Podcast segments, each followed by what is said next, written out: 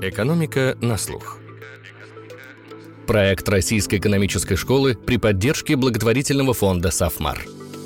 Всем привет! С вами подкаст «Экономика на слух». Меня зовут Филипп Стеркин. Мы хотим познакомиться с вами поближе и подготовили небольшой опрос. Будем рады, если вы его пройдете. Ссылку вы можете найти в описании этого выпуска, который мы посвятили главной теме и этого, и прошлого года – здоровью, экономике здоровья, борьбе с ковидом. Российские власти говорили, что пандемия сплотила общество. В действительности же она разъединила его, расколола. Трагический эксперимент показал, насколько общество поляризовано, насколько людям может быть безразлично здоровье и жизнь окружающих, констатирует профессор Российской экономической школы Ирина Денисова. А что государство? Ему важно здоровье людей? Понимает ли оно какой-то колоссальный ресурс развития страны? Кажется, не очень. Об экономике здоровья мы говорим с Ириной Денисовой и выпускницей РЭШ, вице-президентом Российской ревматологической ассоциации «Надежда» Полиной Пчельниковой. Во сколько экономике обходится слабое здоровье населения? Каковы главные проблемы российского здравоохранения? Чем государству могут помочь пациенты? Как государство может побуждать, а не понуждать людей вакцинироваться? И, наконец, почему на практике здоровье не главное для нас? Об этом новый выпуск «Экономики на слух».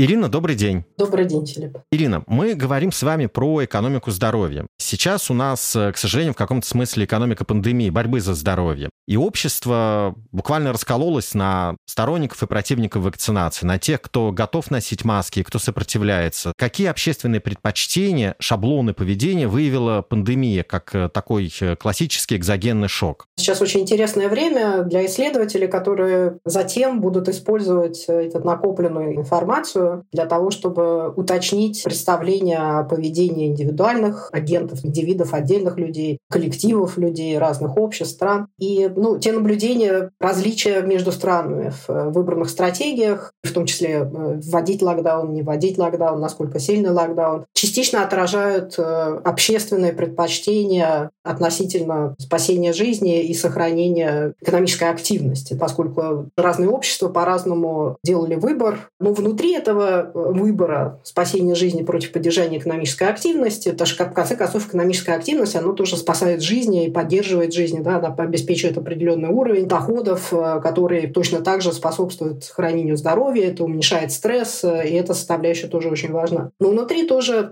отражалось на самом деле ну, в том или ином виде отношения между разными группами населения, поскольку пандемия наибольшую опасность представляла в течение длительного периода времени для более пожилых, для людей с ослабленным здоровьем, с хроническими заболеваниями. И поэтому жесткость э, введения этих мер и ответ общества в том или ином виде отражает, э, насколько каждый из нас э, думает о других. И насколько молодое поколение способно сочувствовать и понимать, что от их поведения зависит сохранение жизни и здоровья более старшего поколения, насколько более здоровые люди готовы пожертвовать частью личной свободы. Опять же, общество разделились более жесткий локдаун э, и строгое ношение масок было связано не, не только с тем, что эти общества умеют контролировать введенные решения. В большинстве случаев более молодое поколение, оно ответственно понимало, что от их поведения и соблюдения этих правил зависит то, сколько этих людей в конце концов умрут. Это такой вот э, интересный, жесткий социальный эксперимент, который выявляет э, разного рода проблемы. Но, безусловно, сверху этого реакция на государственные меры отражает то, насколько поскольку общество и государство — это абсолютно разные понятия а, и разные отношения людей к обществу и государству. И эта вещь связана с доверием. Тут я имею в виду, что доверие в разных странах а, к правительству, к лидерам политических партий, к лидерам государства, доверие к людям вокруг тебя и доверие идет обычно вместе с ответственностью. В нашей стране проблемы с доверием власти, за исключением президента. И это очень большая проблема в том, что общество и государство в России — это настолько разные понятия. Вот такая э, более широкая тема, которая проявилась э, достаточно отчетливо в период пандемии, поскольку очень многие объясняют э, нежелание или возражение очень многих россиян сделать прививку вот недоверием государству, которое все, что исходит от государства, это что-то, то, что вам потенциально может навредить. Другая часть проблемы,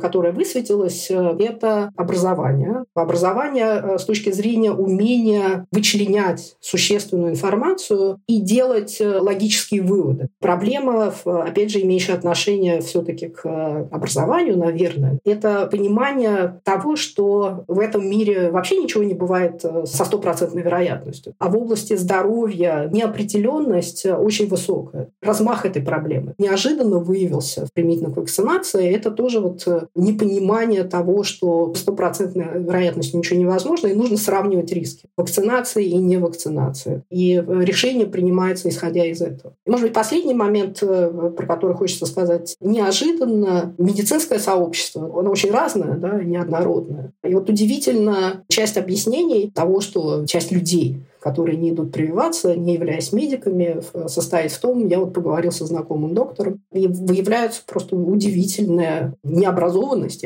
и упертость, э, и нежелание читать э, и слышать специалистов в этой области. Это тоже такой сюрприз, который в российской практике выявился. Все это вместе, может много-много что еще, влияло на то, что э, начиная очень неплохо с точки зрения избыточной смертности в 2020 году, тогда, когда когда пандемия разворачивалась, Россия закончила 2020 год э, среди лидеров в группе там, стран со средним уровнем развития с точки зрения избыточной смертности.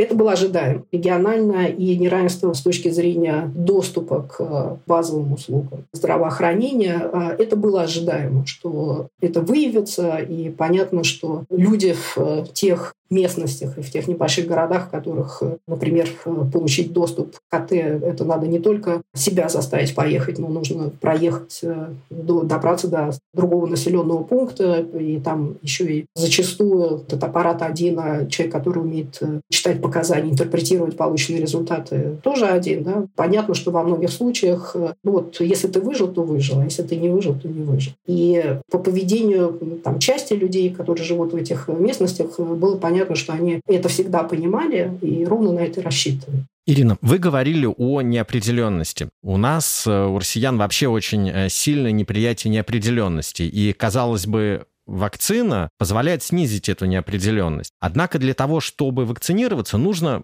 какой-то сделать шаг. При этом тоже ты оказываешься в некоторой зоне неопределенности. А чтобы не вакцинироваться, оставаясь в другой зоне неопределенности, тебе никаких шагов делать не нужно. Чем экономисты могут помочь, э, какими рекомендациями в стимулировании вакцинации? Ну, по сути же, это во многом поведенческая экономика, побуждение, а не обязательно понуждение. Ключевая вещь – это то, что по отношению к собственному здоровью мы привыкли, вот э, здоровье – это мое здоровье, и поэтому уж применительно к моему здоровью давайте меня ни к чему не подталкивать. Это мой выбор. Человек говорит, я выбрал, да, как бы, что ко мне пристали. Я выбрал, да, я готов принять этот риск того, что я буду болеть э, тяжело в случае, если я заболею то, что человек выбирает, думая, что он лично для себя решает, что он готов нести более высокий риск э, того, что у него будет тяжелое течение заболевания, он попадет в больницу, он тем самым перекладывает этот более высокий риск э, на то, что мы как общество должны будем понести издержки, связанные с финансированием этого пребывания, да, дополнительной койки в условиях эпидемии или пандемии. Понятно, что возникает и риск того, что кому-то там не хватит э, соответствующего оборудования, ну, в экстремальной ситуации, да, и нужно будет выбирать, э, кому помочь. И вот эта проблема экстерналии, а, она очень существенна. Человек иногда хочет пойти, думает, я пойду. Но при этом действительно вот есть проблема того, что называется смещенности в сторону большей ценности там, не делания сейчас да, и перенесения чего-то на завтра. А когда наступает завтра, оно опять становится сегодня. И поэтому вот это вот откладывание, то есть я займусь своим здоровьем, но займусь им завтра. Возможно, к вакцинации это ровно так же относится, да, потому что часть людей говорит, ну да, да, надо бы, наверное, наверное, ну, я вот э, отложу, я это чуть позже сделаю. И меры потенциальные могут состоять в том, чтобы помочь этим людей уменьшить ценность откладывания и, соответственно, либо штрафовать за то, что они перенесли свое э, решение на завтра, либо, наоборот, стимулировать их, сделать это сегодня по сравнению с тем, чтобы сделать это завтра. Если мы смотрим на меры, которые, по крайней мере, в Москве были предложены, предлагали разного варианта стимулы, которые а, ну, практически работали очень ослабленно. Кто-то, может быть, действительно сдвинул свое решение, но такое ощущение, что действительно сдвинул. А те вот, кто э, решил не делать, на них это никак не повлияло. Ну, иногда создается ощущение, что там население вот так и ждало. Заставят, тогда пойду, а не заставят, не пойду. На зло бабушки отморожу уши. А вот профессиональный взгляд со стороны пациентов. Полина Пчельникова называет меры, которые могли бы побудить людей вакцинироваться. Одна из них – больше достоверной информации, которой можно доверять, чтобы неопределенность снизилась. Что касается мер по вакцинации, на мой взгляд, самым понятным способом оценки эффективности мер было бы сравнение доли привитого населения в Российской Федерации и в других странах. И, как мы знаем, Российская Федерация, к сожалению, далеко не на первом месте по этому параметру находится. Что бы могло бы сделать государство? Но ну, мне кажется, что желательно сконцентрироваться на побуждающих мерах, Нужно расширить перечень вакцин, которые указаны в национальном календаре вакцинации, и в том числе допустить зарубежных производителей вакцин, а, чтобы эти вакцины были доступны. Речь не только, кстати сказать, о коронавирусе, но и о других вакцинах, потому что не секрет, что у нас многие люди не доверяют отечественным производителям, и если бы речь шла об импортной вакцине, то они бы привились. Также, глядя на опыт других стран, на мой взгляд, не хватает возможности получения денежной компенсации при тяжелых нежелательных явлениях вследствие вакцинации. Во многих западноевропейских странах это стандартная практика, что если у нас появляется какое-то тяжелое осложнение э,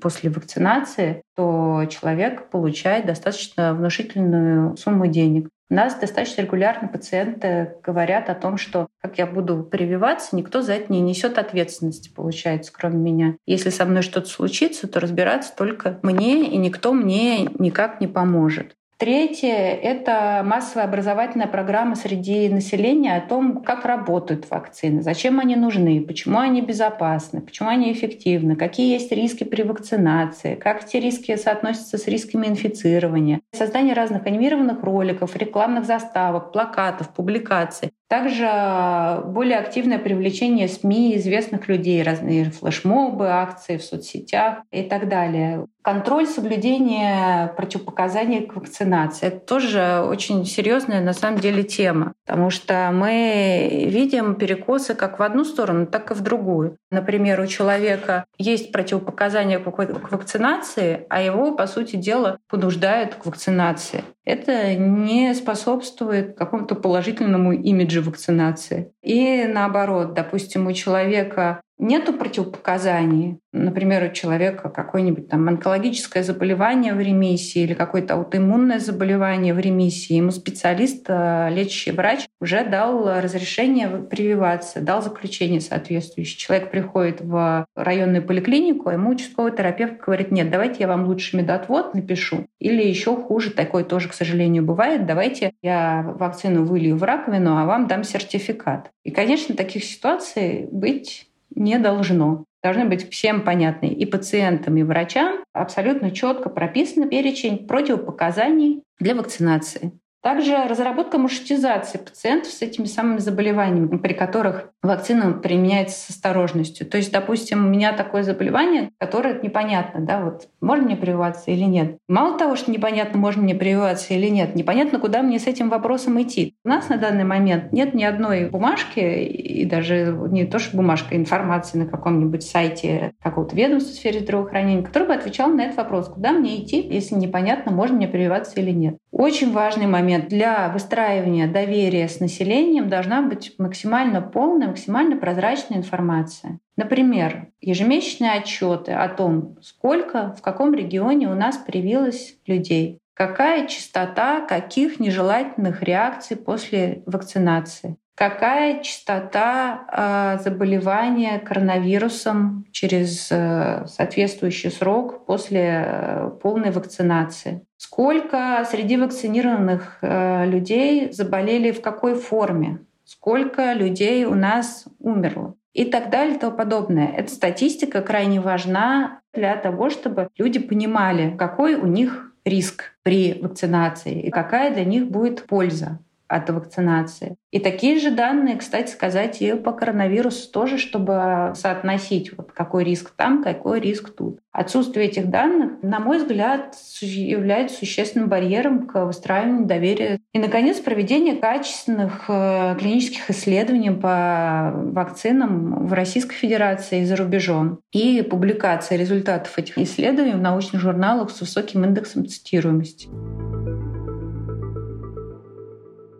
Ирина, вы уже говорили о том, что в определенном смысле слова наше отношение к здоровью опровергает э, постулат о том, что экономические агенты рациональны. Наше отношение к здоровью, это, собственно говоря, вообще наша самая главная иррациональность. То есть мы только говорим, что здоровье это главное, а на самом деле это то, чем мы все время жертвуем э, ради работы, каких-то удовольствий. Э, то есть мы приносим в жертву наш самый главный актив. Хотя именно здоровье, как фундаментальное такое экономическое благо, оно позволяет нам и зарабатывать, и потреблять, и тем не менее мы им постоянно жертвуем. Почему? Почему мы не вкладываем в здоровье столь же усердно, как, скажем, в работу, в карьеру? С одной стороны, здоровье действительно фундаментальное благо, да, которое является основой. Экономисты это так интерпретируют, что если у вас хорошее здоровье, то у вас больше времени, которое вы можете тратить э, на все остальное. Но при этом э, уже в этой теории, предполагающей рациональность экономического агента, обращается внимание на то, что здоровье, оно требует ресурсов. То есть у нас есть редкие ресурсы, и эти редкие ресурсы — это прежде всего время, которое мы тратим на поддержание здоровья, потому что здоровье купить нельзя в него можно только вложиться с помощью ресурсов. И ресурсом для здоровья является время и деньги, да, как бы активы, которые можем оплатить медицинские услуги. И поэтому время мы каждый раз выбираем потратить его на то, чтобы инвестировать в свое здоровье, то есть в будущее. Потому что мы инвестируем сегодня, а отдачу получаем завтра и послезавтра. Или потратить это время на что-то еще. И другой ресурс, который мы заработали, активы, которые у нас исходно были, или то, что мы заработали на рынке труда, это еще один актив, который мы тратим либо на медицинские услуги, либо на что-то еще.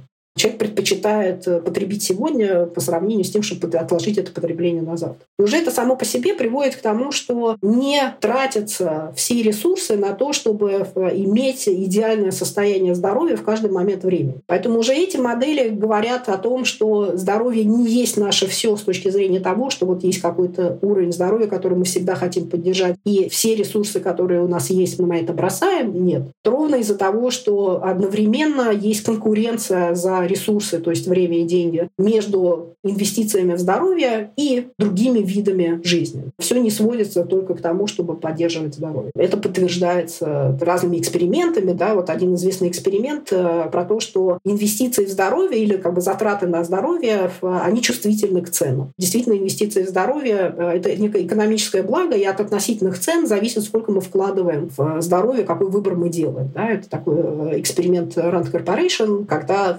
случайным образом были разные страховые планы с разной ценой, предложены разным экономическим агентам, и потом в результате наблюдали за их поведением, как часто они обращались э, за медицинской помощью, и выяснилось, что те, для кого страховые планы были существенно дешевле, чаще обращались за медицинской помощью по сравнению с тем, для кого эти страховые планы оказывались более дорогими. Из этого делается вывод, что спрос на здоровье эластичен по цене, на медицинские услуги эластичен по цене, и это подтверждает то, что здоровье не есть наше все. Потребление сегодня предпочитает считаются намного сильнее. А завтра, вот, ну, здоровье это завтра, да, здоровье это долгосрочный период, сейчас у меня все более-менее нормально, но потом я с какой-то момент, с понедельника я начну новую жизнь, там, после Нового года я начну новую жизнь, понимая, что необходимо это делать. А это вот э, то, что связано с поведенческой экономикой. Мы все очень несовершенные люди. Ну, мы люди, да, мы просто люди. Да. Вы знаете, вот такое иррациональное отношение к здоровью мы все люди. Но ведь на самом деле в каком-то смысле имеет глубокие исторические корни, потому что когда-то здоровье считалось э, божьим даром, а болезнь, напротив, э, проклятием. Ну уж какие тут деньги, и чего уж тогда заботиться? Либо есть, э, либо нет. Но выходит, что экономика отчасти подтверждает такой анекдот. Доктор, а правда, что здоровье не купишь ни за какие деньги? Голубчик, да кто же вам такую глупость сказал? Получается, купить нельзя, но можно вкладывать. Именно нужно вкладывать, да, что в здоровье не купишь, можно приобрести только медицинские услуги. И эти медицинские услуги, даже в случае, если у вас есть доступ э, к наилучшим медицинским технологиям, которые существуют, тем не менее это не означает, э, что можно избежать э, сильного ухудшения. За все деньги мира невозможно спасти человека в некоторых ситуациях. Кто мог бы помочь нам больше думать о своем здоровье? Государство – Как именно, рассуждает Полина Пчельникова. Почему мы ведем себя не как рациональные экономические агенты? Да, хороший вопрос.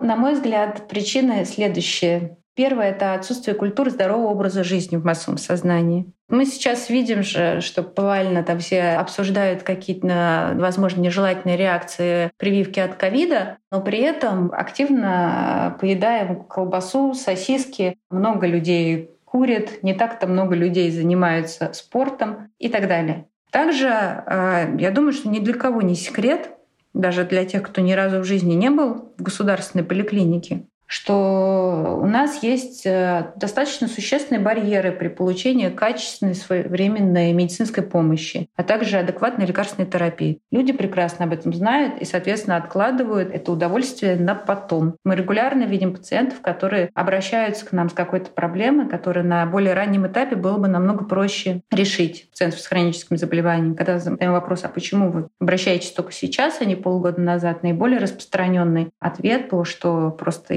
мне не хотелось идти в районную поликлинику. Я знаю, как там, или я не хотела ложиться в больницу, я знаю, как там, я не хочу, я лучше подожду, вдруг само пройдет.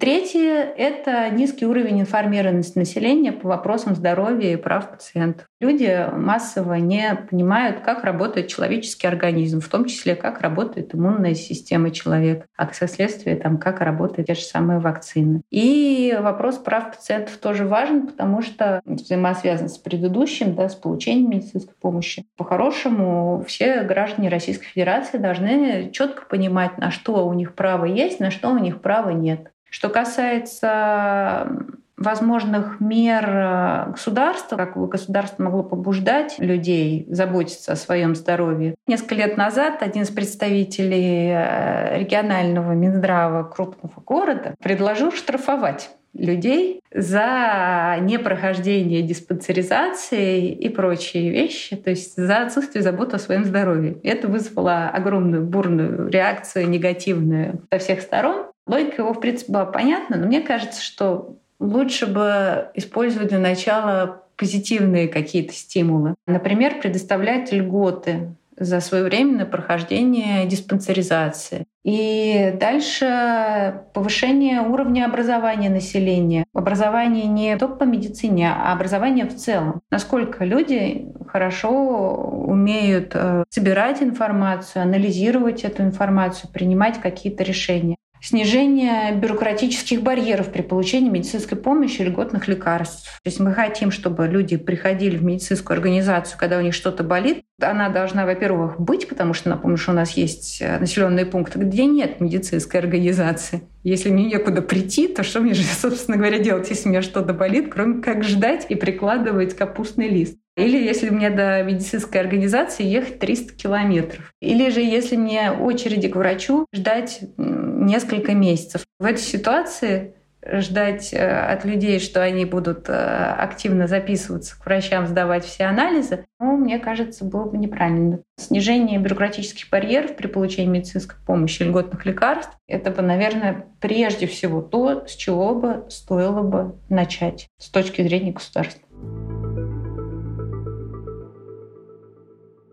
Ирина, мы с вашим коллегой Евгением Яковлевым э, говорили в одном из выпусков «Экономики на слух» о том, как э, экономические кризисы влияют на здоровье. А как здоровье населения влияет на экономику? Существует много оценок, э, во сколько слабое здоровье населения обходится экономике. Например, Маккинзи оценивал, что мир теряет около 15% ВВП ежегодно из-за слишком ранних смертей или пониженной производительности, которая вызывается слабым здоровьем. Да, действительно, в этой области есть оценки. Я попыталась тоже на коленке э, прикинуть примерно, сколько это стоит. Но опять же, идея состоит в том, что нужно понять, как экономически оценить э, те смерти, которые мы имеем, да, преждевременной смерти прежде всего. И это означает там, количество смертей на стоимость жизни, оценку стоимости жизни. И другой момент — это стоимость жизни, как оценить, э, сколько стоит жизнь. Тут тоже очень разные оценки. Есть э, оценки, которые приняты государством для возмещения родственникам погибших в определенных обстоятельствах. Это там находится в интервале от 1 до 3 миллионов рублей. Есть оценки там, в результате исследований страховых компаний, которые э, эти оценки выше там, раз в пять да, доходят доходит до 13 миллионов рублей. А есть оценки, которые базируются на согласии людей работать в тех профессиональных группах, которые имеют высокие риски травматизма и смерти. Тогда это может быть значительно более высокая сумма от там, 130 миллионов до 500 миллионов рублей за жизнь. И другая оценка – это время потерянное в связи с тем, что вы болели. Да? Ну, потерянное с точки зрения того, что вы не брали больничные, не выходили на работу. Ну и здесь можно в качестве э, цены этого одного потерянного пропущенного дня брать э, среднюю зарплату. Ну вот э, такого рода подсчет привел к оценке примерно в интервале 15%. Первая часть про смерти, то, что я прикинул, это порядка 12%, и, наверное, 2,5% это то, что связано с болезнью. То есть действительно это порядка 15% ВВП в год. Это те потери, которые несет общество в связи с преждевременной смертностью и нетрудоспособностью, которая связана с здоровья. Частные издержки, связанные с плохим здоровьем на рынке труда, они не такие высокие. Но есть еще общественные издержки. Вот тут мы вспоминаем про то, что есть э, личная выгода от инвестиций в здоровье, а есть э, общественная выгода, да? потому что есть экстерналии. И индивид, как правило, их не принимает во внимание, а вот э, общество должно сделать так, чтобы индивид принимал во внимание экстерналии от вложения в собственное здоровье. Существуют, предположим, повышенные ставки страховки, если ты чего-то не сделал, да, ну, например, не прошел обязательное медицинское обследование, которое положено пройти в определенном э, возрасте. Во многих странах э, за этим следует э, повышенная страховая премия на следующий год для того, чтобы как бы заставить человека принимать в своих решениях то, что в результате расходы вырастут, потому что риски несвоевременно сделанного обследования выражаются в риске более дорогой помощи, которая будет оказана. А можете ли вы назвать э, три ключевые, три основные проблемы российской системы здравоохранения? Проблема номер один э, российского здравоохранения, ну или входящая в одну из трех, да, ну, не знаю, для меня она номер один, э, для кого-то, может быть, там номер три будет. Это неравенство доступа к услугам здравоохранения. И региональное неравенство, и регионы у нас более богатые, менее богатые. Более того, часть э, услуг здравоохранения или, по крайней мере, оплаты медицинских препаратов, лекарственных препаратов несут э, домохозяйства, да, то есть это не предоплаченные через бюджет или через страховые продукты расходы, а это непосредственно расходы домохозяйств. Вообще говоря, невозможность э, получить услуги, которые вы хотели бы получить, они выражаются в том, что называется неудовлетворенный спрос на медицинские услуги. И этот неудовлетворенный спрос есть оценка оценки по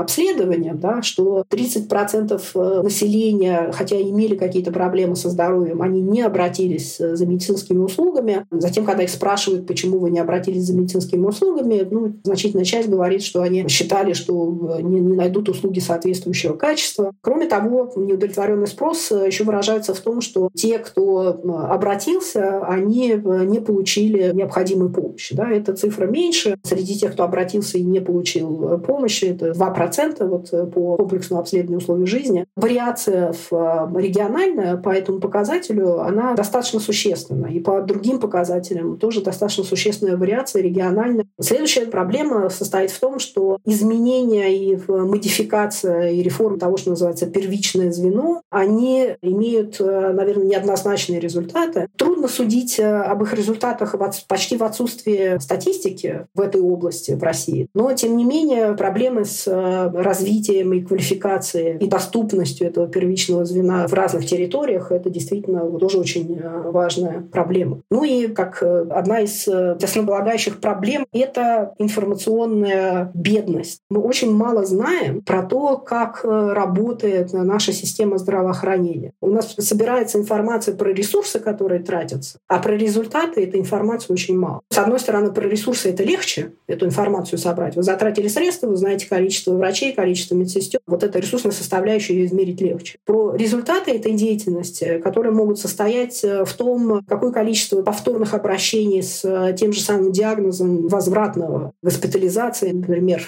как это представлено среди разных э, больничных организаций. Это один из показателей измерителей эффективности функционирования той или иной организации. Это не просто действительно всегда измерить, но тем не менее. Или там количество все-таки пролеченных случаев разного рода. Во многих многих странах э, давно собираются регулярные данные. В результате обследования этих медицинских опросов руководители этих медицинских организаций собираются большое количество информации, которая затем позволяет понять, как устроен с точки зрения эффективности функционирования разных организаций э, этот сектор изнутри. Три ключевые проблемы российского здравоохранения называет Полина Пчельникова и рассказывает, чем могут помочь государству пациенты. Ну, как мы понимаем, проблем, конечно, значительно больше, чем три. Первое. Значительная часть медицинской помощи и льготного лекарственного обеспечения находится в зоне ответственности регионов Российской Федерации. То есть у нас может быть совершенно разные ситуации в разных регионах, и решение этих ситуаций тоже разное. Получается, что большая децентрализация системы здравоохранения приводит к огромным сложностям для пациентов при получении медицинской помощи и получении льготного лекарственного обеспечения. То есть в одном регионе с заболеванием X я могу получить дорогостоящий препарат без инвалидности, а в другом регионе не могу. И это колоссальная проблема. Соответственно, чем может помочь в этом случае пациентская организация? Прежде всего, сбор и анализ информации и донесение этой информации до органов власти в сфере здравоохранения. Также это информирование пациентов об их правах и защита прав пациентов. Второй проблемой я бы назвала недостаточное количество специалистов и низкая осведомленность терапевтов о заболеваниях, которые не так распространены. Врачи бы, наверное, бы еще сюда бы добавили э, уровень образования специалистов. Но так как мы не врачебная организация, а пациентская, то остановимся на количестве специалистов и осведомленности исключительно терапевтов. Что же делает пациентская организация в этой сфере? Информирование о диагностике и лечении заболеваний, например, путем а, распространения печатных материалов, видеоматериалов, каких-то анимированных роликов и так далее. Перевод публикаций международных рекомендаций по диагностике и лечению того или иного заболевания. Повышение уровня информированности пациентов о своих заболеваниях. Пациентская организация может помочь с оптимальной маршрутизацией пациентов при получении специализированной медицинской помощи. Есть еще третья проблема, связанная с данными. У нас имеется множество источников финансирования лекарственного обеспечения. Если нам нужно ответить на вопрос, сколько всего денег выделено и потрачено на лекарства при том или ином заболевании, то нам довольно сложно ответить на этот вопрос, потому что это разные источники финансирования, разные системы учета. И собрать это все воедино достаточно проблематично. Также тут стоит упомянуть отсутствие регистров пациентов с хроническими заболеваниями. Соответственно, нам довольно сложно как-то оценивать текущую ситуацию и планировать наши будущие планы. Это далеко не новость, в том числе для представителей э,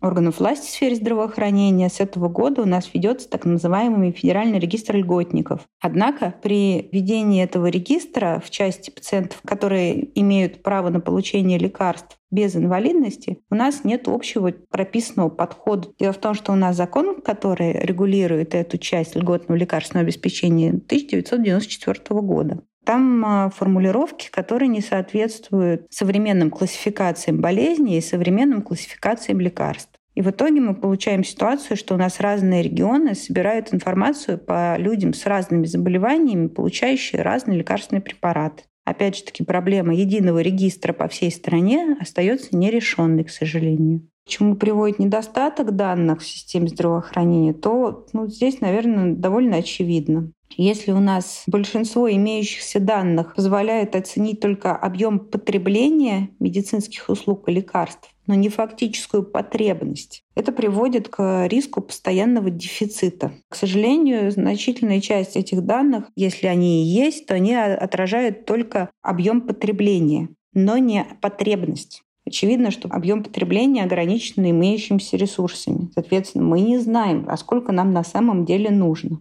И э, в ситуации, как с коронавирусом у нас было, что появилось новое заболевание, для лечения этого заболевания стали использовать лекарства, которые используются также для лечения других заболеваний, в том числе и хронических. И вот мы столкнулись с ситуацией дефицита. Дефицита как для людей, заболевших новой коронавирусной инфекцией, так и для людей с этими хроническими заболеваниями, потому что неправильно был спрогнозирован спрос. Также мы помним, что помимо спроса есть еще и предложение населения. И на данный момент как раз обсуждается сейчас законопроект, который касается в том числе этих вопросов. Я так понимаю, никак ситуация принципиально не меняется с ответственностью фармацевтических компаний в случае, если компания решает э, прекратить поставки того или иного лекарственного препарата в Российскую Федерацию или поставлять меньше, чем планировалось. Эта ситуация, к сожалению, у нас происходит. Была ситуация такая с препаратом метилпреднизолон раствор, что препарат некоторые компании просто перестали поставлять. Препарат используется как при лечении COVID-19, так и при лечении ряда тяжелых хронических заболеваний и тяжелых состояний.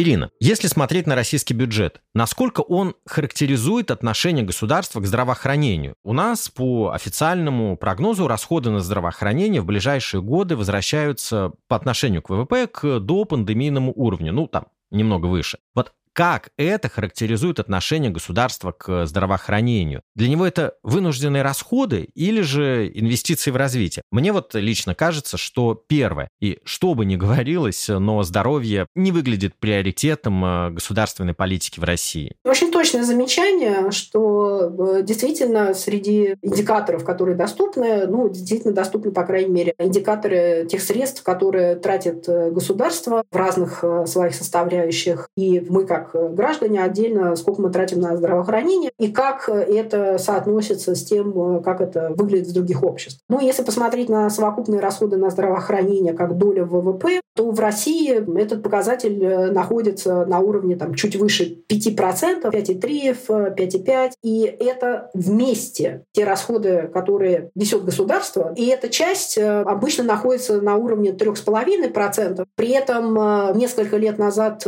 президент ставил такую задачу увеличить на протяжении нескольких лет долю ВВП расходов на здравоохранение, государственных расходов до 5%. Это было бы существенным продвижением. Пока действительно российское государство тратит порядка 3,5%, еще оставшиеся 40% платит э, домохозяйство. Много или это и мало, средняя по странам э, УЭСР, включая не очень богатые страны, будет э, порядка 8-9% ВВП. И в этом смысле мы тратим существенно меньше. Причем мы устойчиво тратим существенно меньше. А, и потом в некотором смысле иногда, когда мы бываем обоснованно недовольны медицинским обслуживанием в России, то иногда комментарии про то, что при таких расходах результат э, еще очень приличный, ну, наверное, действительно можно с этим согласиться. Периодически возникают э, разговоры, которые ну, пока не воплотились в конкретные действия. Давайте увеличим долю софинансирования со стороны домашних хозяйств расходов на здравоохранение. Но если посмотреть на структуру, что почти 40%, 40 на 60, да, 60 государства и 40 населения, а население в смысле не через налоги, а через платежи Э, из того, что называется из кармана домашнего хозяйства, это чуть ли не самая высокая граница, которая есть э, среди развитых стран, вот этого соотношения. И попытка говорить э, про то, что давайте еще больше привлечем частные средства домашних хозяйств в эту область, ну, все-таки это не имеет обоснования. Уже и так достаточно частных средств находится в финансировании этой системы.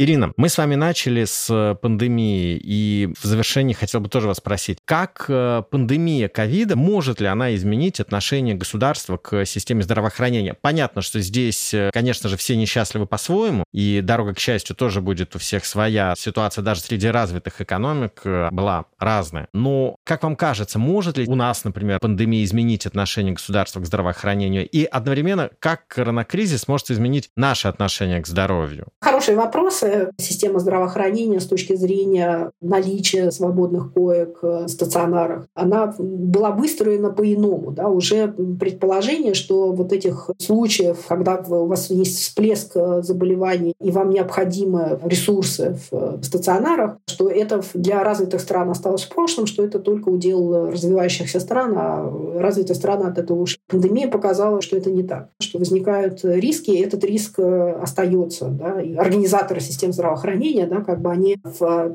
планах развития, безусловно, этот риск будут принимать во внимание, и поэтому соотношение количества больничных коек на душу населения, я думаю, что оно изменится в сторону увеличения, и обоснование будет ровно таким, что риски, существуют риски, и мы не можем считать, что это неэффективно стоящие незанятыми койки, поскольку как бы они могут понадобиться, поскольку риски возможны. Или, по крайней мере, вот эти новые технологии быстрого разворачивания, достаточно мобильного разворачивания этих ресурсов, это отдельный вопрос, э, что эффективнее, что быстрее, что дешевле. Это вопрос технологии мобильного быстрого разворачивания или поддержания в запас. Это вот некий урок такой общий, который сделан всем. С точки зрения, изменила ли эта ситуация приоритеты российских властей с точки зрения расходования общественных ресурсов, мне кажется, что не изменила. И, во-первых, это видно потому, что заложено уже в бюджете на следующий год, да, что вернусь к предыдущим уровням. И более того, иногда кажется, что как бы не посчитали, что усредненно за 10 лет мы хотели бы вот столько, и поэтому не то, что не будем наращивать, а давайте попытаемся сэкономить, потом потратить слишком много по сравнению с тем, как задумывают. В наших условиях такая опасность есть, я надеюсь, что она не реализуется, просто потому что это будет ну, слишком явно. Наверное, все-таки по тем каналам э, выражения недовольства, которые остались э, в России, эта обратная связь, э, наверное, будет услышана. А с точки зрения влияния на каждого конкретного человека и на общество,